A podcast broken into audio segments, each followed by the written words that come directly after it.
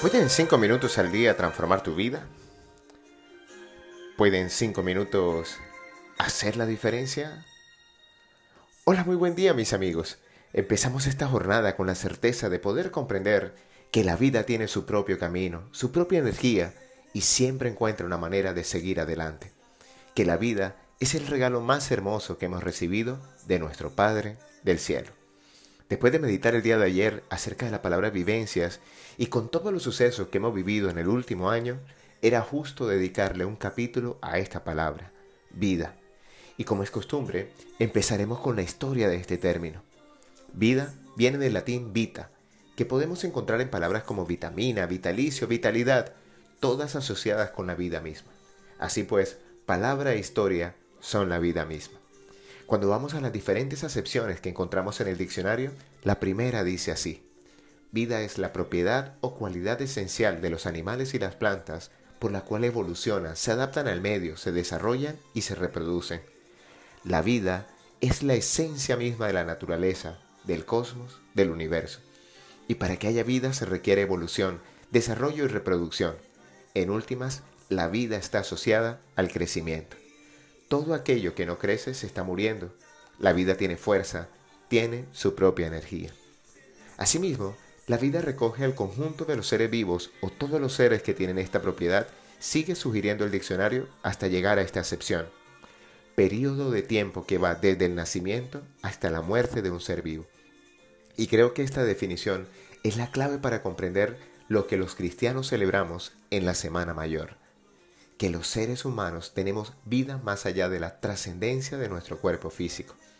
Si dejamos a un lado las creencias religiosas de una persona, podemos comprender que un ser vivo, una persona, realmente muere cuando llega a un punto de la historia a donde es olvidado por la humanidad.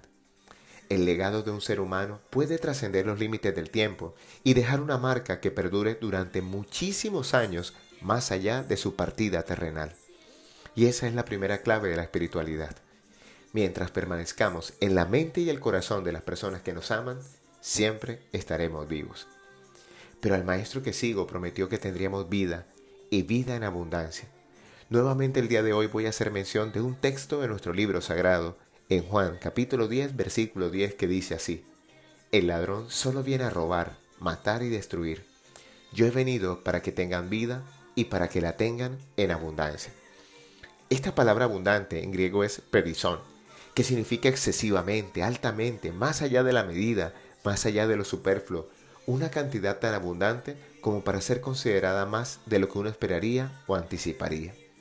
En definitiva, Jesús nos promete una vida mucho mejor de la que nos podríamos imaginar. Una vida abundante es para mí el poder gozar de cinco resultados maravillosos que si se manifiestan en tu existencia, te garantizo podrás decir a boca llena que eres una persona dichosa o bienaventurada. Y el primer resultado es la paz interior, un sentimiento de sosiego y tranquilidad que te acompaña en cada momento de tu existencia, con la certeza de que la vida abundante tiene su propia voluntad y siempre es para bien si vives desde el amor. El segundo resultado es la abundancia misma, por supuesto, que no es más que el sentimiento de gratitud por todo aquello que hemos recibido del cielo en gratuidad, y que nos lleva al tercer resultado, dicha o disfrute pleno de la existencia. La dicha es un sentimiento inefable por el solo hecho de estar vivos. Celebrar la vida es comprender que es un regalo y nada hace más feliz al que regala que saber que hacemos buen aprecio y buen provecho de lo regalado. Así pues, disfrutar nuestra existencia es la mejor manera de honrar a nuestro Padre Celestial. El cuarto resultado de una vida abundante son las relaciones de valor. Quien camina con amor siempre encontrará una mano amiga dispuesta a servir, a consolar y a sanar. Pero el quinto resultado de una vida abundante es la excelencia lograda por medio del equilibrio interior. Y para explicar este concepto me voy a basar en la última acepción de esta palabra que dice así.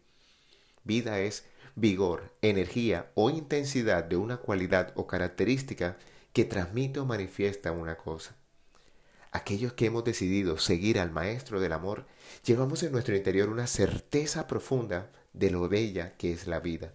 Y de esta belleza que se encuentra en los ojos de quien mira, encontramos el valor para afrontar cualquier situación o circunstancia que a los ojos del ego puede verse como adversa, pero que ayer concluimos son parte de las vivencias que debemos tener como seres humanos. Paz, abundancia, dicha, relaciones y excelencia son el acróstico de Padre y ese es el camino de un Real Pro para conectar con su esencia y desde esa esencia aprender a vivir la vida.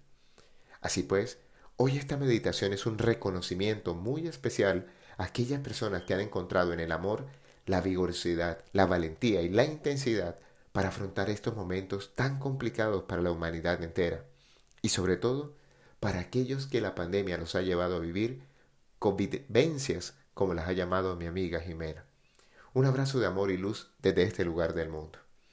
La canción que acompaña esta meditación se llama Dame vida de la New York Band, que disfrutamos en nuestros años mozos y dice así, Vida, dame vida, dame un poco de la magia que nuestro amor ceñía. Hoy te habló tu amigo Luis Gabriel Cervantes desde el lugar de Midas para recordarte que cuando dedicas cinco minutos al día para ti, permites que la vida se presente en toda su inmensidad. Síguenos en nuestras redes sociales, arroba Luis Cervantes y arroba Abre el Tesoro en Instagram, o visita nuestra tienda en la página web www.luisgabrielcervantes.com y haz parte de esta nuestra comunidad. Un gran abrazo y recuerda, frotando tus manos, algo bueno va a pasar.